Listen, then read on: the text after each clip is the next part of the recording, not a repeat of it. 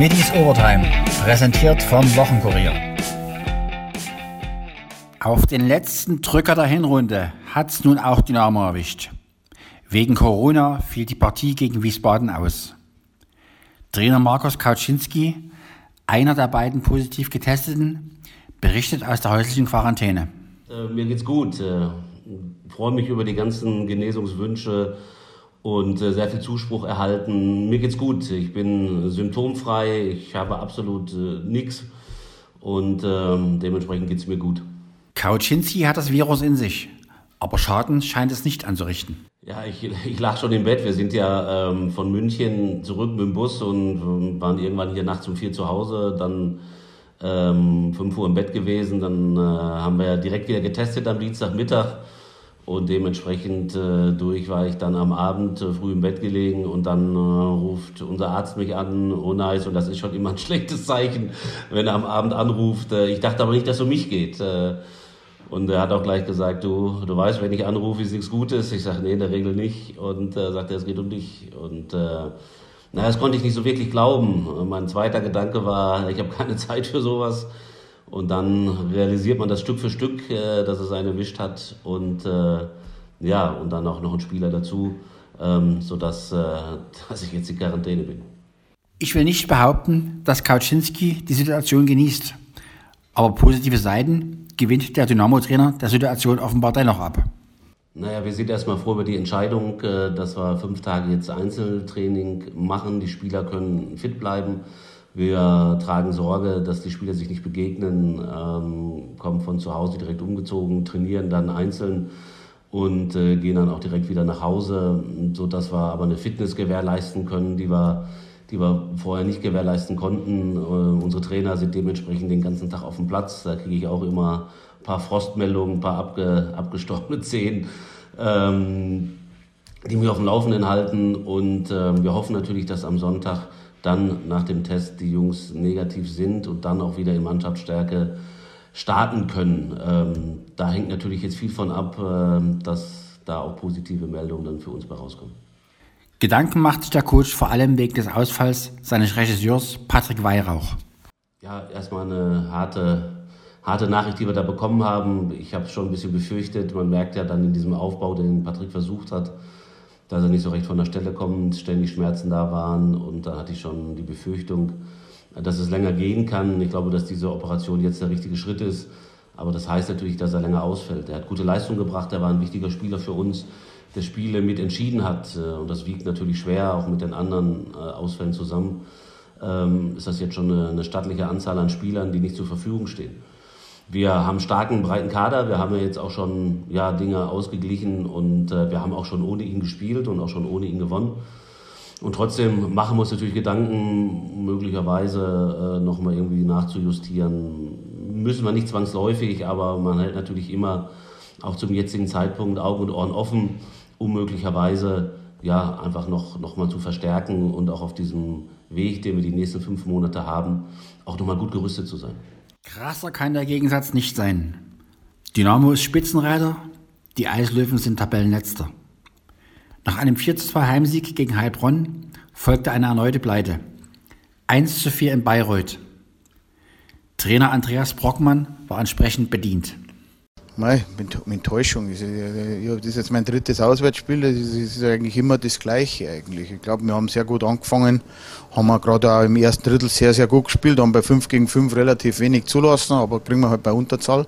Dann das 1-1, tut weh, aber ich glaube, im zweiten Drittel sind wir auch hervorragend rausgekommen, haben sehr gute und viele Chancen gehabt, aber wenn du kein nicht schießt, rächt sich halt dann einmal und dann kriegen wir ein Tor. Das, der, der darf halt nicht fahren vom eigenen Drittel. Lillich läuft vom eigenen Drittel raus, durch fünf Mann durch, ohne dass einer angreift und, und, und schießt. Aber das sind die Tore, wo wir kriegen, bis 2-1 im Rückstand und dann hat Bayreuth sehr gut verteidigt und, und, und, und bei uns ist dann, sind dann ein bisschen die Ideen ausgegangen und, und, und da fehlt aber auch, wir haben nicht umsonst die wenigsten Tore, da fehlt auch der letzte Biss, einfach das, das Hungrige zum Tor gehen.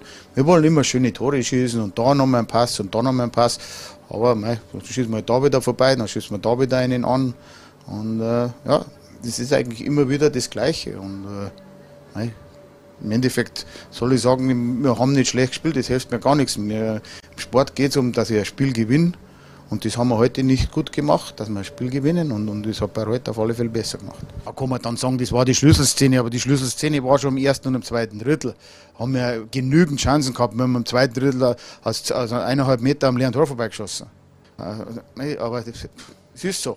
Es ist so. Und aber wie gesagt, das ist jedes Spiel. Wir haben jedes Spiel eigentlich mehr Chancen wie der Gegner.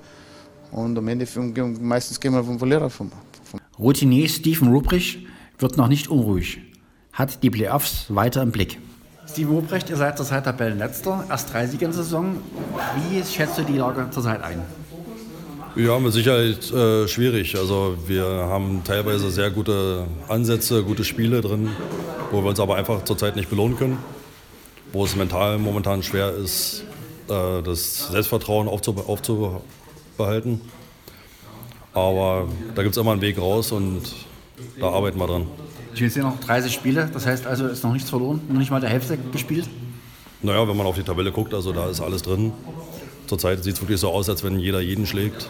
Von dem her haben wir noch Glück, dass wir aus dieser schweren Situation, aus diesen verlorenen Spielen mit wenig Punkten immer noch einen guten Weg nach vorne haben. Und ich meine, schlechter kann es nicht werden. Also wir sind schon ganz unten. Da müssen wir uns jetzt einfach aufrappeln und zusammenhalten und uns da rauskämpfen. Also die Abstiegsangst gibt es noch nicht, weil wie gesagt, noch genug Zeit ist. Ja, dafür ist die Saison einfach ähm, zu schwankend. Viele Teams, die in Löcher fallen und andere Teams, die auf einmal heiß laufen und äh, Punkte ohne Ende holen.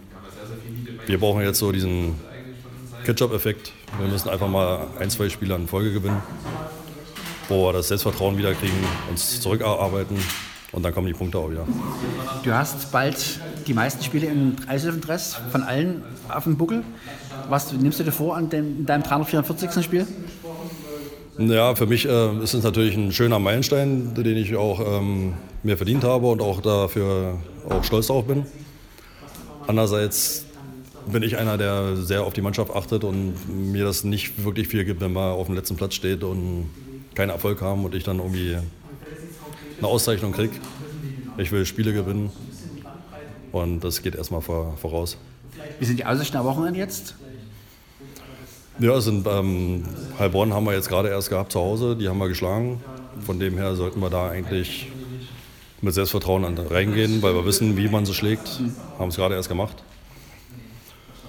Und von dem her, also ich gucke jetzt wirklich nur noch von, oder wir gucken von Spiel zu Spiel, müssen uns auf unsere Sachen besinnen. Und ähm, glaube, wenn wir unsere Top-Leistung bringen, können wir ihn schlagen. Geschäftsführer Mike Walsdorf, der mit Ruprecht in dieser Woche bei PS Geflüster, der Druck auf der Galopprennbahn, zu Gast war, gab mir dieses Interview und redete nicht um den heißen Brei herum. Mike Walsdorf, die aktuelle Situation ist nicht so erfreulich. Erst drei Siege. Wie schätzt du die ganze Sache ein? Ja, es ist weniger erfreulich natürlich. Es ist schwierig, das zu akzeptieren, weil die Mannschaft echt sehr, sehr viel Engagement, sehr, sehr viel Leidenschaft aufs Eis bringen und aktuell sich ähm, für die Spiele, die sie abliefert, auch nicht belohnt. Wir schießen einfach zu wenig Tore und müssen äh, unser Selbstvertrauen Stück für Stück zurückarbeiten. Gerade die ersten Drittel sehen ja meistens gut aus und dann geht es bergab oder ist das ein falscher Eindruck, den man hat von außen? Nee, das ist jetzt sehr, sehr oft unser Muster gewesen. Das kann man äh, wirklich, wirklich sagen. Wir starten gut, kommen gut aus der Kabine, ob auswärts, ob zu Hause, bis auf einmal äh, die Saison, wo wir im ersten Drittel echt eine deutliche Packung bekommen haben. Und schlussendlich aber belohnt sich die Mannschaft mit äh, zu wenig Toren nicht für diese gute Leistung. Und dann ist es einfach so, dass der Gegner natürlich ein Stück weit Lunte riecht und wir ähm, uns dann irgendwann ja, vielleicht dem Ganzen nicht ergeben, aber frustriert irgendwie die, die Köpfe ein Stück weit hängen lassen. Der Wechsel von Rico Rossi zu Andreas Brockmann hat also nichts gebracht oder sagst du, es war der richtige Schritt? Doch, das war ähm, längerfristig gesehen der richtige Schritt. Ich glaube, ähm, Rico und ich, wir sind auch heute noch ähm, in Kontakt. Wir wissen beide, dass die Ausrichtung ähm, für den gesamten Standort und vielleicht auch als Trainer und für ja, den Sportdirektor eine andere Herangehensweise bei ihm war, als das, was der Verein ähm, jetzt äh, vorhat und vielleicht auch schon seit längerem vorhatte. Aber ähm, grundsätzlich sieht man auch die Spielanlage, die jetzt sozusagen Andreas Brockmann spielen lässt, passt eher zu der Mannschaft als die, die von Rico Rossi geprägt war. Du hast angesprochen, Nachwuchs darf nicht trainieren, wie es geht allen Sportarten so. Was macht das aus? Was befürchtest du, was mit den jungen Menschen passiert? Ja, das ist, äh, ich glaube, heute noch nicht richtig zu greifen, aber die Befürchtung ähm, oder die Tendenz, die zeigt ja schon, dass dass wir eventuell ein Stück weit nicht, nicht zurückentwickeln, aber stehen bleiben in der Entwicklung der jungen Sportler und wir am Ende irgendwann in fünf, sechs Jahren ein Stück weit die Quittung, speziell jetzt mal im Eishockey gesehen, bekommen, in denen dann eben nicht wie jetzt aktuell sechs Nachwuchsspieler bei uns in den Kader sind, sondern vielleicht dann bloß noch einer oder zwei oder gar keiner, weil einfach so ein Jahr, wie wir es jetzt erleben, natürlich sehr, sehr schwierig ist äh, aufzuholen und besonders im Eishockey ähm, Im Schlittschuhlaufen ist das eine sehr, sehr entscheidende äh, Phase für die ganzen 8- bis 10-Jährigen oder von den 4- bis 10-Jährigen kann man sagen. Und ähm, das aufzuholen bedarf sehr, sehr viel Arbeit und am Ende gilt das auch für jede Sportler. Da ist jetzt im Eishockey, das ist nur ein Beispiel, ich denke für alle ähm, sehr, sehr schwierig, dieses eine Jahr dann im Trainingsbetrieb aufzuholen. Ist das Leistungsstützpunkt, heißt das, äh, kann das verloren gehen, der Status dadurch, oder ist das, weil es allen so geht, keine Gefahr? Das ähm, gilt jetzt noch zu bewerten, aber ich glaube, der Deutsche Eishockeybund, der uns die Zertifizierung auch gibt ähm, zu diesem ähm, Talentestützpunkt, das äh, wird das wahrscheinlich einfrieren, das System. Das heißt, dass wir unsere Fünf-Sterne-Zertifizierung, die wir letztes Jahr erhalten haben, auch dieses Jahr bekommen, weil natürlich sonst in dieser Zertifizierungsmaßnahme immer, wie viele Eiszeiten ähm, äh, bewertet werden, wie viele Eiszeiten hat jede Mannschaft, wie viele Trainer sind auf dem Eis. Das kann man aktuell natürlich unter den Bedingungen schwierig, weil ja niemand aufs Eis darf. Von daher ähm, wird es die Einführung sehr, sehr wahrscheinlich geben, muss aber noch final äh, beschlossen werden. Mhm. Finanziell ist es natürlich auch keine einfache Situation ohne Zuschauereinnahmen. Wie steht ihr da da?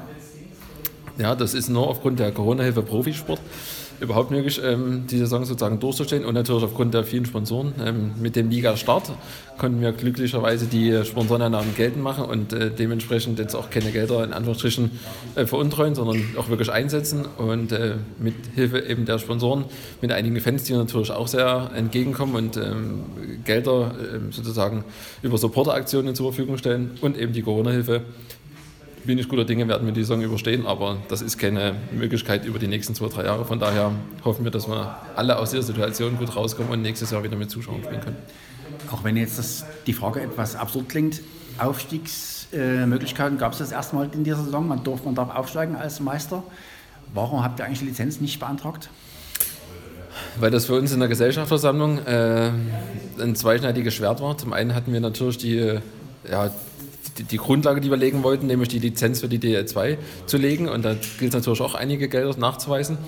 Und das war unsere, äh, unsere Prämisse, das war unser wichtigstes Gut. Und äh, dementsprechend, um äh, in die erste Liga aufsteigen zu können, mussten eben noch 816.000 Euro zusätzlich hinterlegt werden. Und für uns war das einfach unter Corona-Bedingungen ein zu großes Fragezeichen, äh, nochmal an die Partner, nochmal an einige äh, Unterstützer äh, heranzutreten und zu sagen, wir bräuchten eben auch die, die Gelder für, die, für den Aufstieg, ähm, um parallel eigentlich den Standort zu sichern. Und deswegen haben wir uns als Standort mit den Gesellschaftern entschieden, Standortsicherung zu betreiben, die E2-Lizenz zu beantragen und dann zu schauen, wie wir nach der Corona-Zeit ähm, herauskommen. Das heißt also, in der nächsten Saison kann es neu entschieden werden?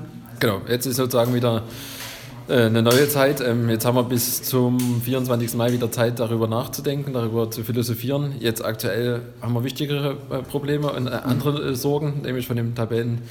Platz 14 wegzukommen vom letzten und dementsprechend werden wir diese Diskussion intern wahrscheinlich ähm, auf Ende Februar, Anfang März vertagen, mhm. aber natürlich haben wir aktuell die Möglichkeit, wieder für die kommende Saison die Botschaft zu legen. Es gab gerade eine Aufzeichnung, PS-Geflüster, der Talk auf der Galopprennbahn, da hast du gesagt, dein Fernziel ist, einmal in DEL zu spielen. Was heißt das? Fernziel, wann kann man das beziffern? In den nächsten x, x Jahren?